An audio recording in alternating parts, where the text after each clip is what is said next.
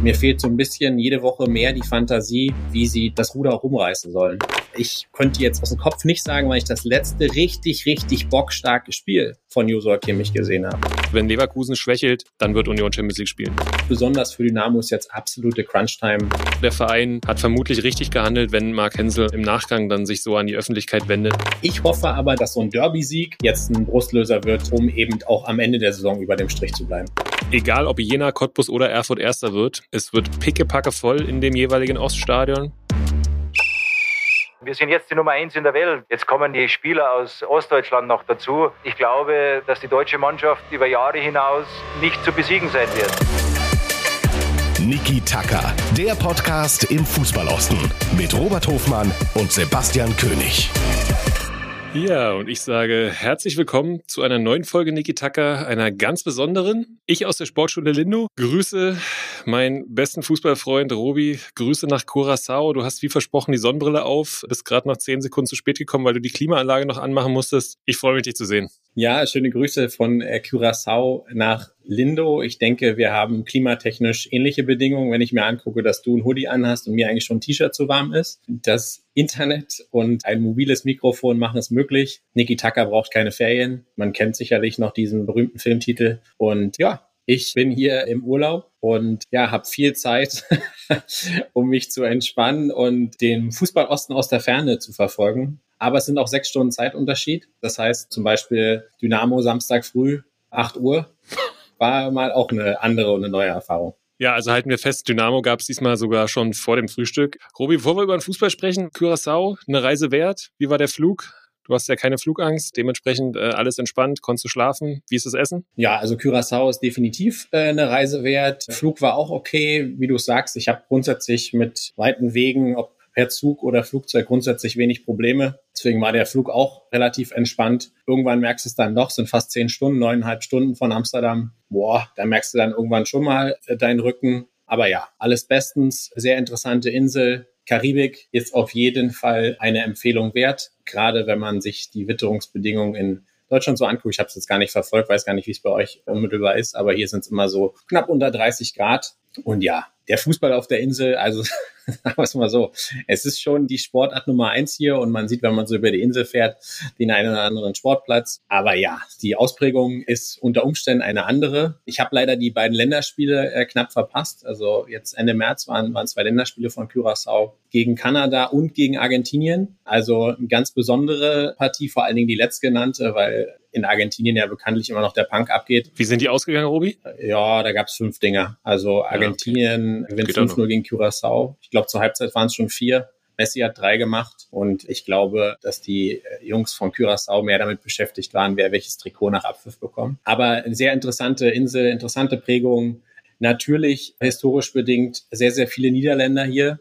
Man spricht hier Papiamento, was eine kreolische Sprache ist. Gesundheit. Genau, was hier auf den niederländischen Karibikinseln, also auf den ABC-Inseln gesprochen wird. Aber sonst ist hier sehr, sehr viel Niederländisch. Und den Länderpunkt mache ich auf jeden Fall noch. Welcher es dann geworden ist, berichte ich euch gerne in der nächsten Folge. Das freut mich zu hören. Du wolltest sicherlich gerade auch nach Lindo fragen. Ehrlicherweise keine Reise wert.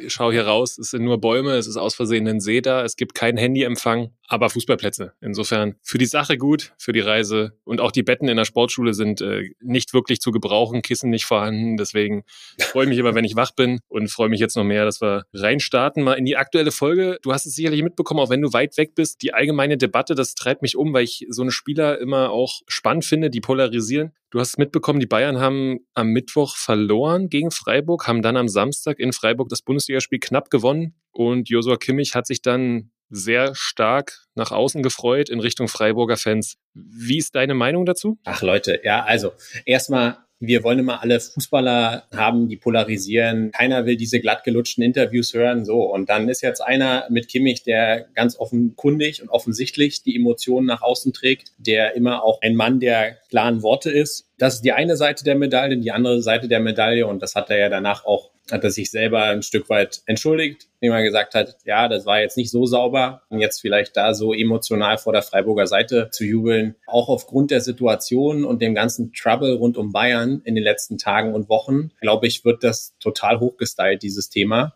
Ich finde Josua Kimmich als Fußballer äh, großartig. Ich mag die Emotionen, die er mitbringt. Und das wäre für mich das Thema.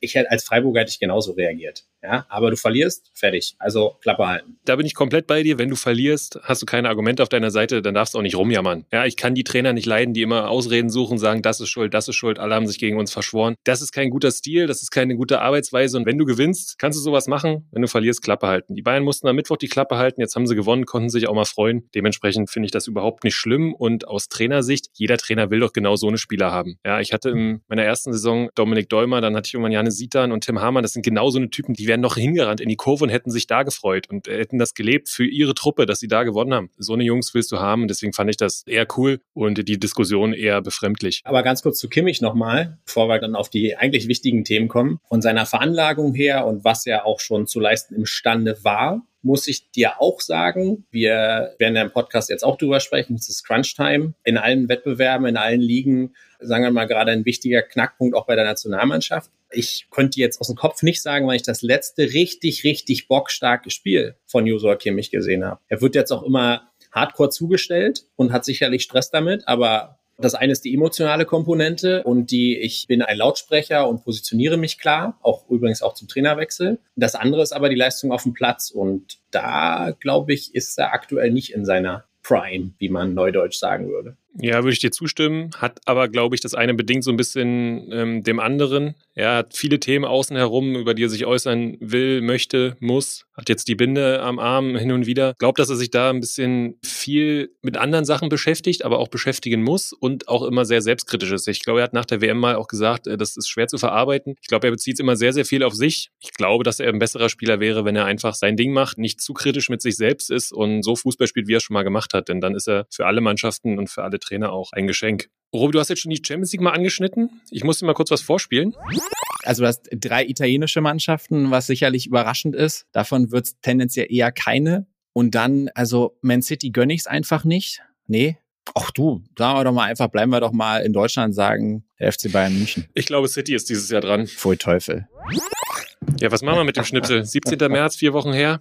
Ja, der Schnipsel sagt ganz klar aus, dass dieses Thema, was interessiert mich mein Geschwätz von gestern, mal sowas von en vogue ist gerade. Man muss sagen, also ja, Stand heute, würde ich sagen, bist du mit deinem Tipp, wer Champions League Sieger 23 wird, einen Ticken näher dran als ich. So viel will ich dir zugestehen. Jetzt ist aber auch Manchester City auf Champions League zu tippen. Da muss man kein Prophet und kein Experte sein. Aber, und das sei zu meiner Entschuldigung gesagt, das Ding war vor der Auslosung, vorm Trainerwechsel, Man City in einer ganz anderen Form. Also, ja, bitter. Ich merke, den Schuh ziehst du dir trotzdem so halbwegs an, obwohl du, wir können uns wahrscheinlich auf Flipflops einigen, weil du ja gerade dann auch nichts anderes brauchst. Aber du, wir sind ja nicht hier, um uns über den Champions League zu kümmern, sondern um den wichtigen Fußball. Top, top, no. Mehr top, top. Und Robi, wir müssen dringend über den FC Hansa Rostock sprechen. Hansa verliert erneut gegen Holstein Kiel, gegen Steven Skripski. Gruß geht raus, der sich von der Folge wahrscheinlich so euphorisiert äh, gefühlt hat, dass er seine Truppe endlich mal wieder zu einem Dreier geführt hat. Aber Hansa dann doch mit einem bedenklichen Auftritt, der zur Folge hatte, dass Martin Piekenhagen, der Sportvorstand, beurlaubt wurde. Robi, ich habe das Spiel gesehen. Was davon hängen geblieben ist, war ehrlicherweise, das muss ich dir zugestehen, ich hatte zwei Tage danach noch einen Ohrwurm von Hansa Forever.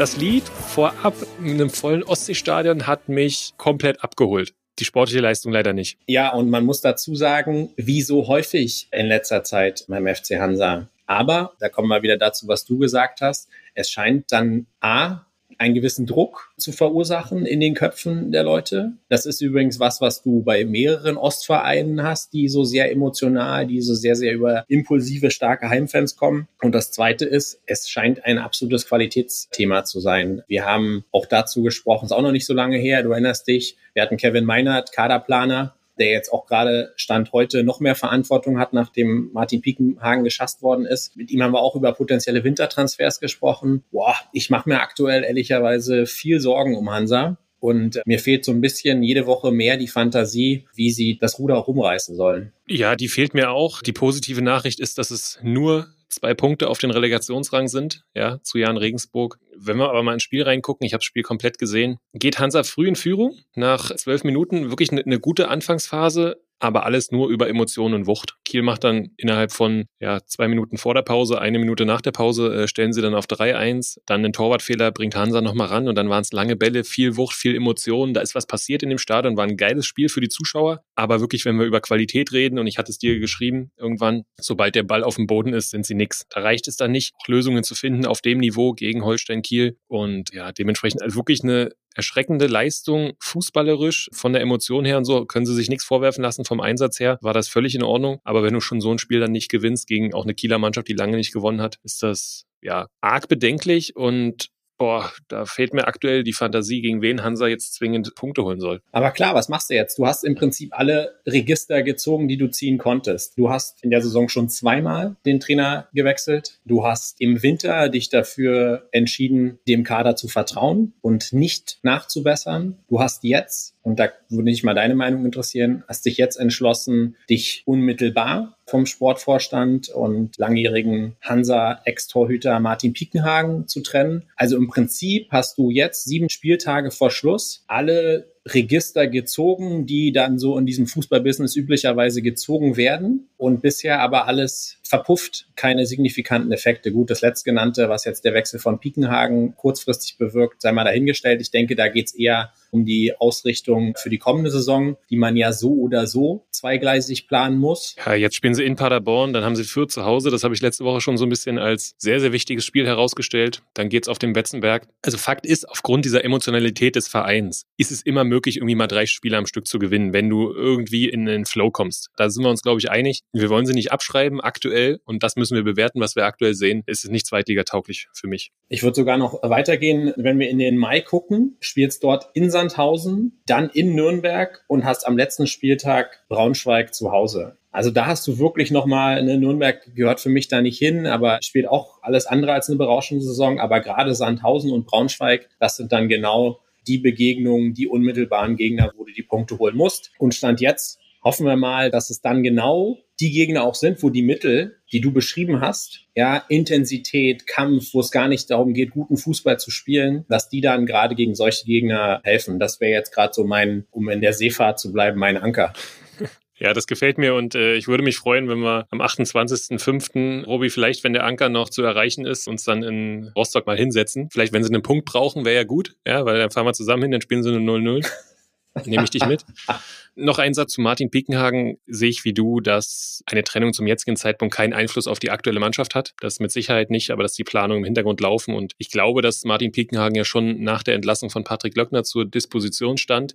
Dann hat er Alois Schwarz geholt. Das ist jetzt kurzfristig auch erstmal verpufft und damit war dann der Kredit verspielt und der Verein hat gehandelt. Jetzt wird Oliver Kreuzer, so habe ich jetzt gelesen, als mutmaßlicher Nachfolger gehandelt. Aber das hat erstmal mit dieser Zweitligasaison nichts zu tun und wir hoffen trotzdem, auch wenn die Leistung gerade nicht so aussieht, dass Hansa oder dann Oliver Kreuzer vielleicht für eine neue Zweitligasaison an der Ostsee planen kann. Vom FC Hansa zur anderen Ostmannschaft in der zweiten Liga, bei der es deutlich besser aussieht, offen gestanden, die sich auch ärgern, glaube ich, ganz fest über den Ausgang vom vergangenen Wochenende. Wir haben sie sehr, sehr gelobt nach einem sehr, sehr starken, vermutlich den besten Heimauftritt der ganzen Saison. Die Woche davor 3-0 gegen Hansa gewonnen und jetzt spielst du 2-2 in Regensburg das ist ein Ergebnis, was okay ist, weil sie damit den direkten Konkurrenten auf Platz 16 auf Distanz halten. Aber wenn du dir den Spielverlauf anguckst, werden sie sich, glaube ich, erheblich ärgern. Was mir vor allem in Erinnerung bleibt, ist mal wieder ein sehr, sehr, sehr schönes Tor von Barisch Artig. Im Prinzip sieht's da deutlich, deutlich besser aus. Und das war ehrlicherweise im Winter vielleicht gar nicht so zu erwarten, dass die Tendenzen so auseinandergehen gut für den Fußball ist, dass sich die spielerische Lösung von Magdeburg offensichtlich auch im Abstiegskampf bewährt. Das ist sicherlich eine sehr positive Komponente. Genau, das haben wir hier schon oft genug rausgestellt. Jetzt ein bisschen ärgerlich wirklich dieser Ausgleich dann auch in letzter Sekunde, denn wir hatten aufgrund der Leistungen Magdeburg so ein bisschen aus dem Abstiegskampf schon rausmoderiert. Mit dem Sieg jetzt in Regensburg wären sie dann auch wirklich komplett weg gewesen aus meiner Sicht. Dann wären es neun Punkte gewesen. Dann hätten sie eine ganz ruhige Zeit gehabt. So sind es sechs Punkte. Da kann immer noch mal eine Negativserie kommen bei sieben Spielen. Ja, aber gerade die Statistiken sprechen auch klar für den FCM vom Wochenende 2,6 zu 0,9 Expected Goals. Das Spiel musst du eigentlich gewinnen. Ja, deswegen ist das ein bisschen ärgerlich, aber ich denke, Magdeburg machen wir uns keine Sorgen drum und stecken da alle Ostkraft, die wir noch brauchen, in den, in den FC Hansa in der zweiten Liga. Ich glaube, dass sie jetzt auch am Wochenende den Sack tatsächlich zumachen können. Wir haben ja schon gesprochen über direkte Konkurrenten. Du spielst jetzt zu Hause gegen Sandhausen, die erneut auf der Trainerposition gewechselt haben. Komischerweise hat sich einer meiner Lieblingstrainer, Thomas Oral, nicht als erfolgsversprechend bei Sandhausen erwiesen. Geht dort, glaube ich, nach nur sechs Spielen wieder. Das ist immer schwierig weil die werden jetzt garantiert nochmal alles reinwerfen, was irgendwie geht. Also ganz wichtiges Ding am morgigen Samstag in der MDCC Arena gegen Sandhausen. Wir drücken die Daumen und Thomas Oral wird dann wahrscheinlich der neue Hansa-Trainer dann nach Alois Schwarz. Für die letzten zwei Spieltage. genau, damit sie auch sicher absteigen. Gut, wer gar nichts mit dem Abstiegskampf zu tun hat, ist unser Champions League-Aspirant. Wir sind in der Bundesliga. Wir schauen auf den ersten FC Union Berlin, der, wie ich fand, ein gutes Bundesligaspiel gemacht hat. Bei deiner schwarz-gelben Zweitliebe. Kann man das so sagen? Das kann man auf jeden Fall so sagen. Beides. Ich war auch ein bisschen hinterhergerissen. Auf der einen Seite will ich einfach den Champions League Traum weiterleben mit Union und da all meine Daumen drücken für den Fußball außen, weil es einfach geil wäre und weil es einfach verdient wäre. Auf der anderen Seite, und ich glaube, da stimmt mir wahrscheinlich ungefähr 85 Prozent der deutschen Fußballfans zu. Ich hoffe immer noch so ein bisschen, dass der BVB vielleicht die Bayern noch ärgern kann. So richtig dran glauben tue ich nicht, weil der BVB immer dann die Hosen voll hat, wenn es drauf ankommt. Lange Rede, kurzer Sinn. Deswegen war ich mit dem Ausgang des Spiels sehr zufrieden, stimme mir aber auch voll zu, dass Union da sich auch mindestens einen Punkt verdient gehabt hätte und dass sie sich weiter sehr, sehr gut, sehr, sehr stark präsentieren und man sollte nicht aufhören, das Ganze einzuordnen, dass wir von Union Berlin sprechen und die sieben Spieltage vor Schluss beste Chancen haben, sich definitiv international zu qualifizieren, aber womöglicherweise auch für die Champions League. Das ist doch, doch Wahnsinn. Ja, und das wird, wenn wir auf die Tabelle gucken, bis zum Ende wirklich richtig eng werden. Leipzig sind nur drei Punkte. Ich glaube, das werden sie auf Strecke nicht halten können. Dann geht es um Platz vier. Ich glaube, dass sie Freiburg im Griff haben ja, dass sie vor Freiburg bleiben werden. Frankfurt ist schon zu weit weg, ja, es sind schon zehn Punkte. Ich denke dann, dass es um Bayer Leverkusen geht. Wenn die weiter so galoppieren, wenn die weiter so durchsprinten, dann wird das am Ende der Endgegner. Könnte aber ein bisschen hoffen, dass Leverkusen auch in der Euroleague weit kommt, sich darüber für die Champions League qualifizieren möchte oder dann vielleicht wird. Aber das ist so die Krux noch, äh, wo Platz vier nochmal wackeln könnte. Wenn Leverkusen schwächelt, dann wird Union Champions League spielen. Eine gut durchdachte These, wie ich finde, wenn du gerade den Flow von Leverkusen anguckst. Aber auch das muss man ja sagen, hat Union ja dann in der eigenen Hand. Sie spielen am 29. April in der alten Försterei gegen Leverkusen. Da kannst du auch was korrigieren, was im Hinspiel unfassbar in die Binsen gegangen ist. Also Union, wenn du dich erinnerst, ist der Hinrunde richtig vermöbelt worden in Leverkusen. Das war dann gerade so die Phase, wo man am Ende der Hinrunde gesagt hat, wow, jetzt brauchen sie aber auch wirklich die Winterpause. 5-0 damals verloren, ne? Genau. Ah ja, und Freiburg sogar auch noch zu Hause. Also du hast Leverkusen zu Hause, du hast Freiburg zu Hause. Damit tatsächlich, wenn wir an die Heimstärke der Eisernen denken, letzte Heimniederlage auf jeden Fall irgendwann im Februar im Vorjahr gegen Dortmund. Total Banane, die Statistik absoluter Wahnsinn. Also legen wir uns fest, Union und Champions League, das wird was. So machen wir's. Union und Champions League haben wir eingeloggt. Es gibt einen Spieler, der hat nach dem Sieg in Osnabrück letzte Woche, Ahmed Arslan von Dynamo Dresden, gesagt, für Dynamo Dresden zu spielen, fühlt sich für ihn an wie Champions League spielen. Und damit sind wir in der dritten Liga, damit sind wir bei der erneut siegreichen Sportgemeinschaft. Und Robi, wir nehmen am heutigen Mittwoch auf. Das heißt, da müssen wir erstmal herzlichen Glückwunsch zum Geburtstag sagen. Ja, vielen Dank. Die Glückwünsche nehme ich gern entgegen im Namen der ruhmreichen Sportgemeinschaft Dynamo Dresden. Wir feiern heute 70-jährigen Geburtstag. Und es ist großartig, da nochmal rückzugucken. Es gab am Ostersonntag auf dem MDR auch eine Doku, die packen wir euch unbedingt auch in die Show Notes. Das ist, glaube ich, für jeden Fußballinteressierten da draußen eine sehr, sehr interessante Geschichte über eine Geschichte eines Vereins mit ganz viel Ups und ganz viel Downs. Ja, Robi, generell für Ostinteressenten gar nicht so sehr Fußball. Ich habe auch von älteren Leuten gehört, dass das musst du sehen, das ist nochmal spannende Historie, geht auch um die Stasi-Zeit etc. Also wirklich richtig gut gemacht vom MDR und das muss man gesehen haben. Ja, also, wenn du das sagst und auch die noch etwas neutralere Perspektive da reinbringst, ey, dass ich das super finde und ich die Leute dazu animiere, das zu gucken, ist ja klar. Aber wie du sagst, ich glaube, dass das für ein breites Spektrum an ZuhörerInnen da draußen eine sehr, sehr spannende Komponente ist. Aber unabhängig von den Festivitäten muss man sagen, auch aktuell, A, die Stimmung im Verein ganz gut und die Stimmung im Verein, das ist nun mal so, ist immer stark abhängig von der Performance der ersten Mannschaft. Und auch da bewegen wir uns, glaube ich, in ganz guten Gefilden, weil unter anderem Amo Arslan nicht nur von Champions League spricht, sondern jetzt auch Champions League-like Tore schießt. Ja, also Amo Arslan, wunderbares Fallrückzieher-Tor. Jetzt gegen Rot-Weiß Essen am Wochenende. Wichtiger Sieg und äh, Dynamo hat, wenn wir auf die Tabelle schauen, mittlerweile auch schon drei Punkte Vorsprung auf Saarbrücken, den ominösen vierten Platz. Ja, wir rechnen Freiburg zweimal raus. Äh, es sind drei Punkte auf Wien Wiesbaden, die oben stehen. Wir hängen euch mal eine Statistik in die Shownotes, dass Dynamo gegen die Top 7 relativ wenig Punkte geholt hat. Und ich glaube, das werden dann am Ende die entscheidenden Spiele sein. Du hast auch noch Wien Wiesbaden zu Hause. Also Dynamo hat sowas von alles in der eigenen Hand. Ich denke mittlerweile oder rechne da fest mit, dass es mindestens die Relegation wird. Ich glaube sogar, dass es am Ende wirklich noch Platz zwei werden kann. Boah, Leute, meine Nerven. Also ich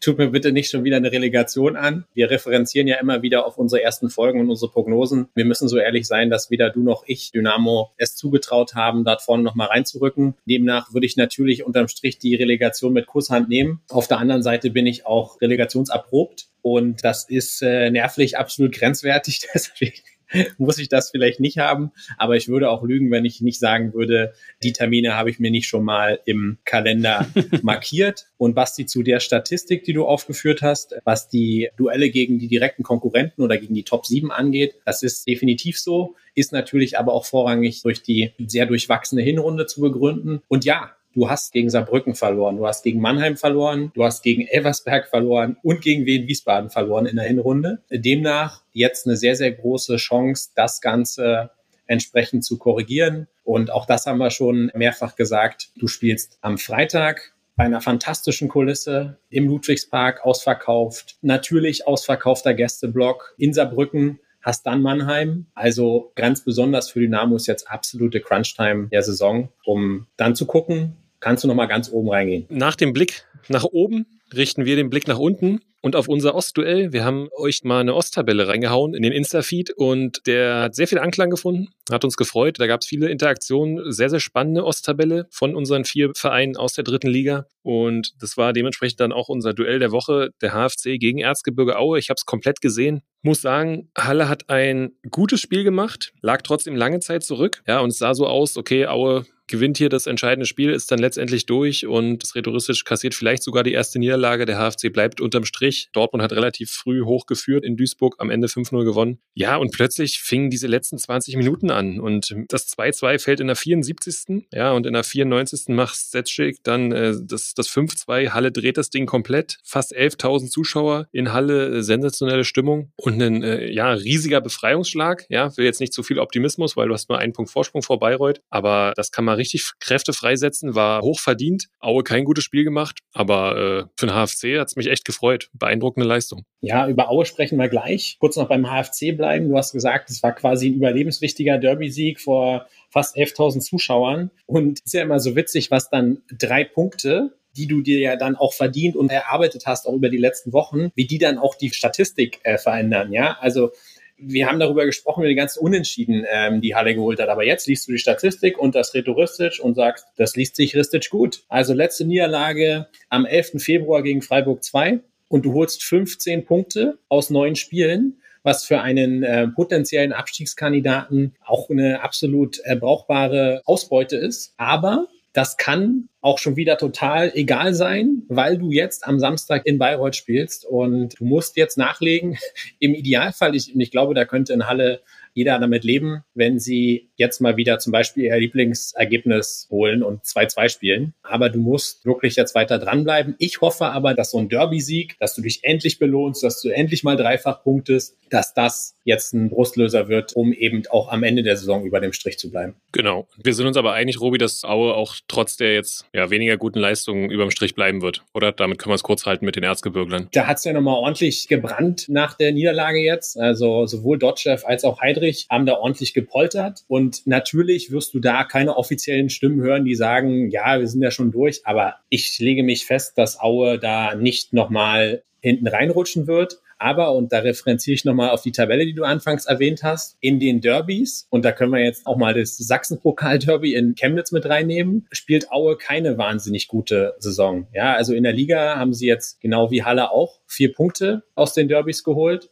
Das wird im Erzgebirge sicherlich nicht so wahnsinnig gut aufgenommen werden, gerade fanseitig. Aue kann Liga 3, aber Aue kann kein Derby. So müssen wir es gerade formulieren. Robi, dann zu unserem ja, es ist immer schwierig, von Sorgenkind zu sprechen, obwohl das Kind gerade gefühlt gut drauf ist. Der FSV Zwickau hat äh, wieder ein gutes Spiel gemacht, gegen Saarbrücken lange Zeit 2-0 geführt, am Ende leistungsgerecht, muss man sagen, noch 2-2 leider bekommen, einen Punkt geholt. Durch den Hallenser Sieg sind es vier Punkte. Ich habe so das Gefühl, Zwickau ist am Maximum. Sie machen ordentliche Spiele, punkten hier und da mal, aber am Ende wird es vermutlich nicht reichen, Robi. Was hältst du dagegen? Was gibt unseren HörerInnen da draußen Hoffnung? Also was Hoffnung gibt, ist genau das, was du ganz am Anfang gesagt hast, dass du auf jeden Fall eine positive spielerische Entwicklung siehst und dass du plötzlich auch imstande bist, Tore zu schießen. Ja, sie haben spät gegen Ingolstadt zwei Tore erzielt führen dann 2-0 bei Wien Wiesbaden, schießen da sogar drei Auswärtstore, die leider unterm Strich nicht reichen und führen jetzt auch wieder 2-0. Ja, also natürlich bleibt so ein bisschen hängen, meine Güte, du holst aus den drei Spielen leider nur vier Punkte. Das ist unterm Strich zu wenig, aber es gibt auch Anlass zur Hoffnung, dass sie wollen, dass sie zu funktionieren scheinen unter Thielemann. Und ich glaube, da muss man sich jetzt so ein bisschen dran festklammern. Und ist ja nicht so, dass der FSV in der Saison noch gar keine Überraschungen hingelegt hat. Ich glaube, da muss man sich so ein bisschen versuchen, dran zu orientieren. Aber wir sind uns auch einig, einfach wird das nicht. Nee, und dann wird es auch vor allem für so einen Standort wie Zwickau würde es ganz, ganz schwer werden, wieder hochzukommen. Äh, der Kick hat jetzt vermeldet, bei Abstieg wäre allein der Lizenzspieleretat um 1,5 Millionen Euro geringer. Das ist ein ganz schöner Batzen, dann auch im Vergleich zu den anderen Konkurrenten. Wäre schade.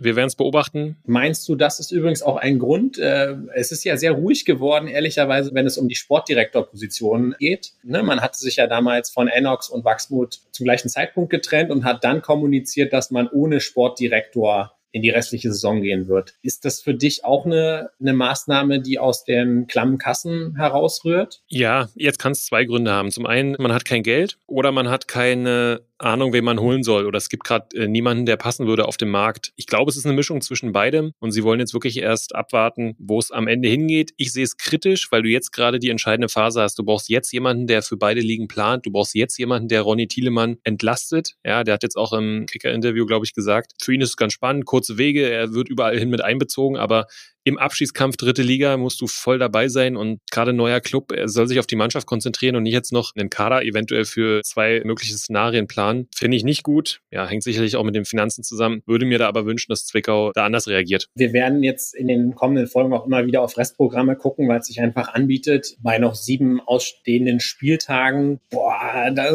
muss ich sagen, ei, ei, ei. Also, das sind die Hoffnungen auch so ein bisschen so lala. Auf der einen Seite sagen wir immer, in der dritten Liga kann jeder jeden schlagen, aber du hast noch Osnabrück, Waldhof, Dynamo, und am letzten Spieltag auch 1860, die ja lange Zeit komplett unter ihren Verhältnissen gespielt haben, aber vom Kader her sicherlich auch eher ganz oben, wenn nicht sogar in der zweiten Liga anzuordnen sind. Es ist wie es ist. Es bleibt ein dickes Brett für den FSV Zwickau. Und wo der FSV Zwickau nicht hin möchte und ganz viele Vereine raus möchten, ist die Regionalliga Nordost. Und da haben sich offensichtlich die beiden Mannschaften ganz oben, namentlich Energie Cottbus und Rot-Weiß Erfurt, dazu entschlossen, es sehr, sehr spannend zu machen für ihre Anhänger und äh, haben am letzten Wochenende beide ihre Partien in der Nachspielzeit per Elfmeter für sich entschieden. Ja, aber am Ende haben sie gewonnen. Beide auch relativ glücklich, obwohl sie die vermeintlich schon auch bessere Mannschaft waren du musst die Spiele jetzt gewinnen. Ja, es sind noch sieben, beziehungsweise für Cottbus noch acht Spiele. Wie du die gewinnst, ist am Ende völlig egal ich bleibe bei meiner Prognose, dass Cottbus erster wird. Cottbus noch fünf Heimspiele, Erfurt noch drei Heimspiele. Cottbus hat noch zu Hause Jena und Erfurt. Alles mehr oder weniger in der eigenen Hand. Ja, aber es bleibt eng. Erfurt hält auch jetzt äh, dem Druck zumindest stand. Jena gewinnt souverän. Da haben wir sicherlich am ähm, nächsten Mittwoch ein spannendes Spiel. Cottbus gegen Jena. Wird dann unser Duell der Woche sein. So viel können wir schon sagen. Bleibt spannend. Ich glaube aber, alles andere können wir jetzt mehr oder weniger rausmoderieren aus dem Aufstiegskampf. Sehe ich ganz genauso. Wir haben jetzt am Wochenende wieder eine Konstellation. Cottbus und Erfurt zu Hause gegen Abstiegskandidaten, Cottbus gegen TB, Erfurt gegen Greifswald. Normalerweise würden wir sagen, wie an dem Wochenende gegen Viktoria Berlin und Hertha 2, ja gut, da kannst du die drei Punkte haken. Aber ja, das hat schon mal nicht so wahnsinnig gut funktioniert. Nichtsdestotrotz, ich bin da bei dir. Ich sag, diesmal werden sie beide gewinnen, Robi. Ich sag, Cottbus wird mindestens fünf Tore schießen und Erfurt wird auch gewinnen. Und egal, wer von den beiden ganz oben landen wird, ich glaube, die haben dann in der Reli ein richtiges Brett zu bohren mit Unterhaching Da schiebt man jetzt mal so ein bisschen rüber. Das sind dann die Abschiedsspiele für Sandro Wagner als Trainer, der ja schon angekündigt hat, sich einer neuen Aufgabe zu widmen. Ich weiß nicht, Basti, ob du dir mal den Kader von Unterhaching angeguckt hast. Also Holla die Waldfee, das ist ein sehr, sehr stabiler Kader, wo einem einige Namen bekannt vorkommen. Einige sind auch schon ein bisschen länger in Haching. Also Reli ist immer schwierig, weil ne, das ist dann purer Druck. Aber eins ist vollkommen klar, ob es jetzt Erfurt oder Cottbus wird, das Ding wird ganz, ganz schwer zu ziehen. Ich bleibe aber dabei, dass das dann am Ende, und wenn wir uns dann nochmal separat drum kümmern, um die unsägliche Relegation, das wären dann 50-50-Spiele, weil ja, Unterhaching hat spannende Spieler, aber Unterhaching spielt das ganze Jahr vor zwei bis 4.000 Zuschauern und egal ob Jena, Cottbus oder Erfurt Erster wird, es wird pickepacke voll in dem jeweiligen Oststadion, es wird richtig laut und damit umzugehen ist wieder was Neues für dann Unterhaching. Klar ist auch eine Drucksituation dann wieder für unseren jeweiligen Ostverein, aber dementsprechend Dementsprechend rechne ich da unseren Mannschaften alle Chancen zu. Du siehst jetzt aber schon auch, wenn du dir mal so die Bilder dann auch anguckst vom Cottbuser Sieg, vom Erfurter Sieg, welcher Druck eigentlich schon irgendwie intern auf den lastet. Ja, also die Reaktionen auch so nach den Toren, die machen sich scheinbar alle selber so viel Druck, das ist schon krass. Und da wird es dann natürlich in der Relegation auch drum gehen, wer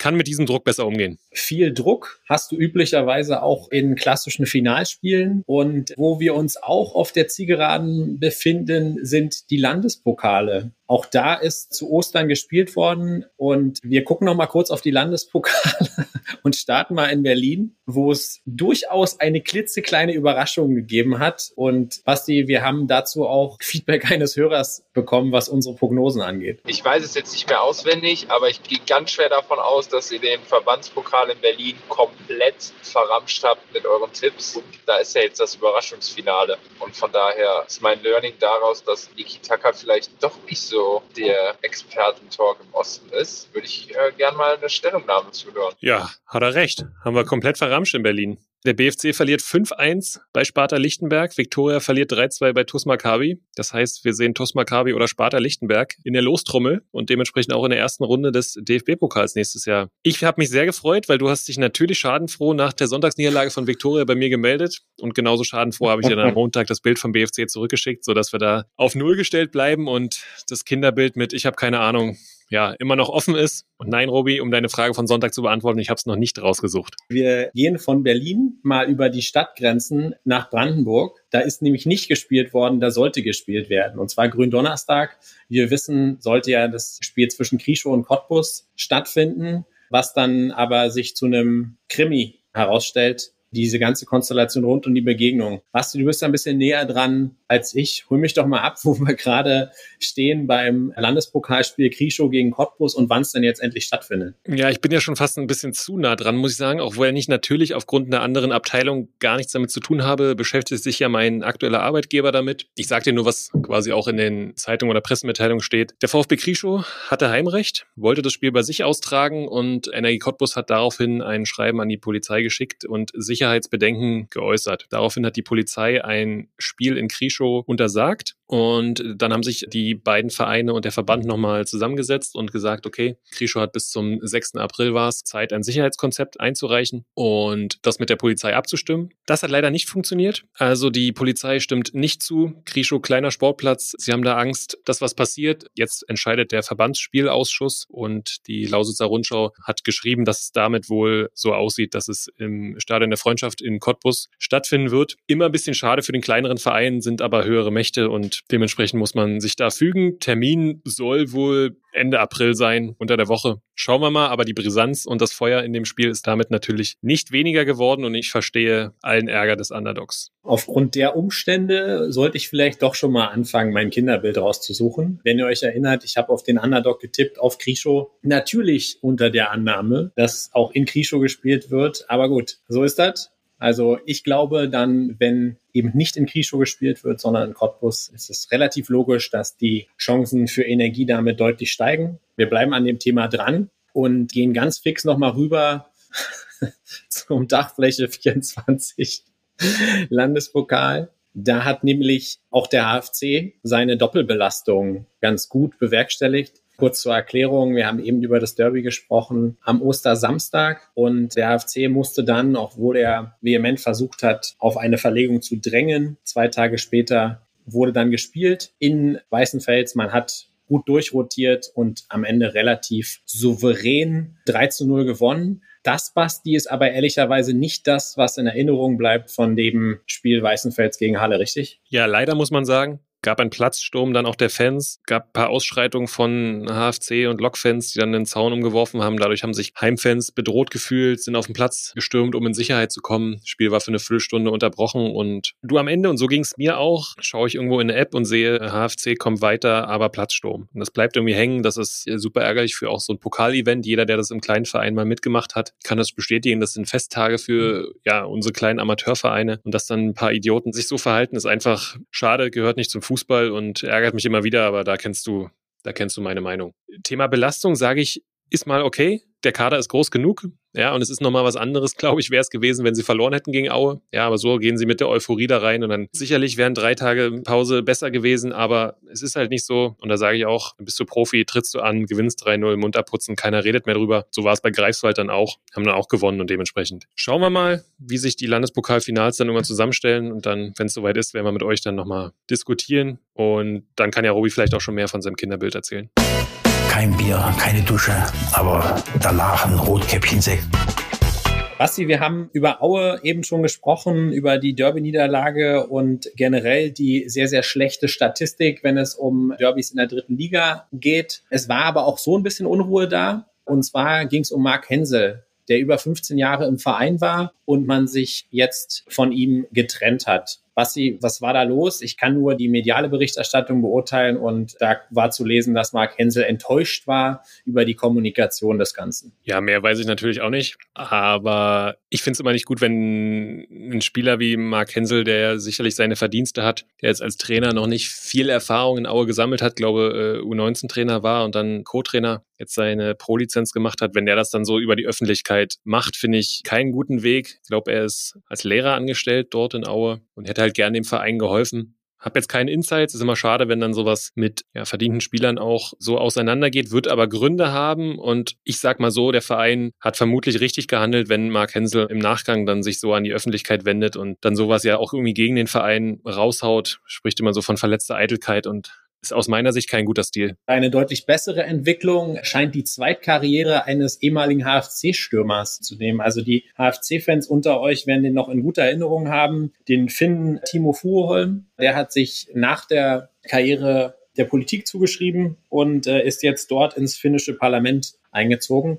Und ist immer ganz spannend, das zu beobachten. Es gibt ja das eine oder andere Beispiel von Ex-Sportler, die in der Politik sind. George Ware würde mir einfallen auf der fußballerischen Seite oder auch, ja, leider Gottes in letzter Zeit viel zu präsent. Vitali Klitschko in Kiew, Bürgermeister von Kiew und damit von Kiew in den Berliner Raum, Basti. Ja, Berliner Raum ist ein gutes Stichwort. Es gab in der Verbandsliga, Brandenburg-Liga, das Stadtderby. Ja, und alle, die sich irgendwie in der Region auskennen, auch im Berliner Raum, die wissen, was in der Brandenburg-Liga das Stadtderby ist zwischen dem Oranienburger FC Eintracht und TuS Sachsenhausen. Ich war richtig geflasht über die Zuschauerzahl. 1600 Zuschauer. 1-1 ist das Spiel ausgegangen, ist aber gar nicht so wichtig. Ich finde diese Zuschauerzahl viel geiler. Klar, an einem Ostermontag, aber doch eine beeindruckende Kulisse. Und ich habe es mal verglichen mit den Zuschauerzahlen in der Regionalliga Nordost am Wochenende. Nur vier von zehn Spielen hatten mehr Zuschauer als dieses Brandenburg-Liga-Duell. Und Cottbus und Erfurt haben äh, bei Viktoria oder bei TB gespielt und beide weniger als 1600 Zuschauer gehabt. Ja, also Oranienburg gegen Sachsenhausen, mehr Zuschauer als die Regionalliga-Spitzenmannschaften.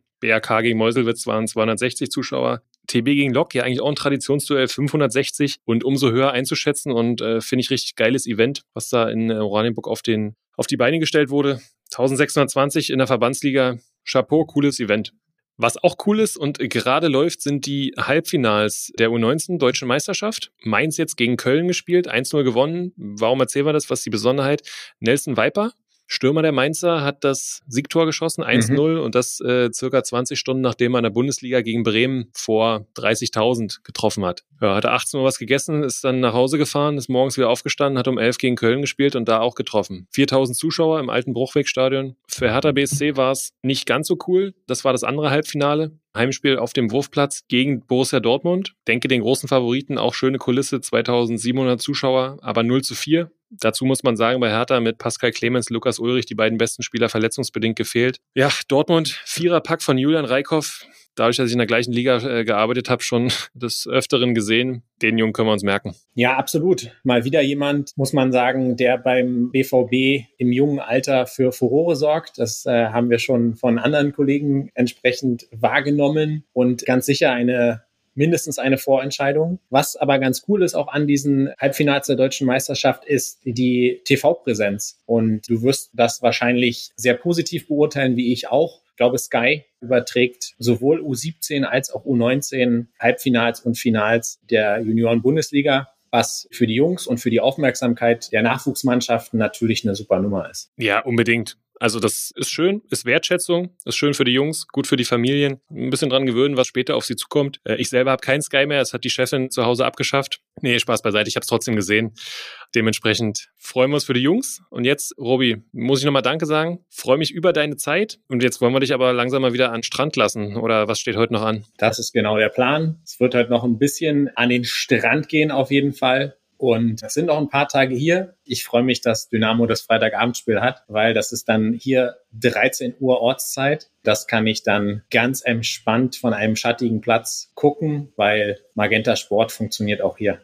Wie muss man sich das dann vorstellen, Robi? Mit iPad, mit Handy, mit Bier muss ich nicht fragen, aber mit Cocktail draußen drin, wie, wie guckst du? Ja, also auf jeden Fall mit dem iPad. Ich hatte ja schon gesagt, Spiele der dritten Liga und auch zweiten Liga am Wochenende, das war echt sehr, sehr früh. Das heißt, das habe ich dann in der Regel aus dem Bett herausgeguckt. Jetzt 13 Uhr könnte ich mir schon gut vorstellen, dass ich mir ein ruhiges Plätzchen auf der Terrasse suche und vielleicht, um den Puls ein bisschen runterzubringen, bei einem nicht ganz unwichtigen Spiel könnte eventuell zur Mittagszeit auch das erste Kaltgetränk äh, auf mich warten. Du hast es dir verdient, mein Freund. In diesem Sinne nochmal vielen Dank. Heute gibt's keine Kategorie. Robi, wir haben uns dazu entschieden, euch da draußen mal mitzunehmen und werden mal eine Umfrage machen bei Instagram in dieser Woche, was ihr euch denn mal für einen Draft von uns wünscht, ob ihr Ideen habt. Geht zum alte DDR-Spieler, geht zum Stadion, Schiedsrichter, was auch immer da so eure Ideen sind, wollen wir euch mit ins Boot nehmen und werden uns dann dementsprechend nächste Woche dann gern darum kümmern, freuen uns da auf eure Vorschläge. Ich stürze mich jetzt hier nochmal eine Runde in den Wald, Robi. Und ja, sag in diesem Sinne nochmal Danke, hat äh, viel Spaß gemacht. Schön, dich mit Sonnenbrille zu sehen. Und das Schlusswort, liebe Leute, gibt's aus Curaçao. Schlusswort in Curaçao heißt, freut euch nächste Woche auch wieder auf einen spannenden Gast hier bei uns bei Niki Taka. Wir wollen noch nicht verraten, wer es ist, aber wir sind voller Vorfreude. Und ich glaube, gerade zum jetzigen Zeitpunkt der Saison der perfekte Gast. Wir freuen uns darauf. Und Basti hat's gesagt, gebt uns Feedback und lasst uns wissen, was ihr gerne thematisiert haben wollt in den kommenden Wochen. Und auch sonst sind wir immer happy von euch zu hören. In diesem Sinne, herzliche Grüße aus Curaçao und ein schönes Wochenende. Sportfrei. Ein sonniges Sportfrei. Niki Tacker, der Podcast im Fußballosten mit Robert Hofmann und Sebastian König.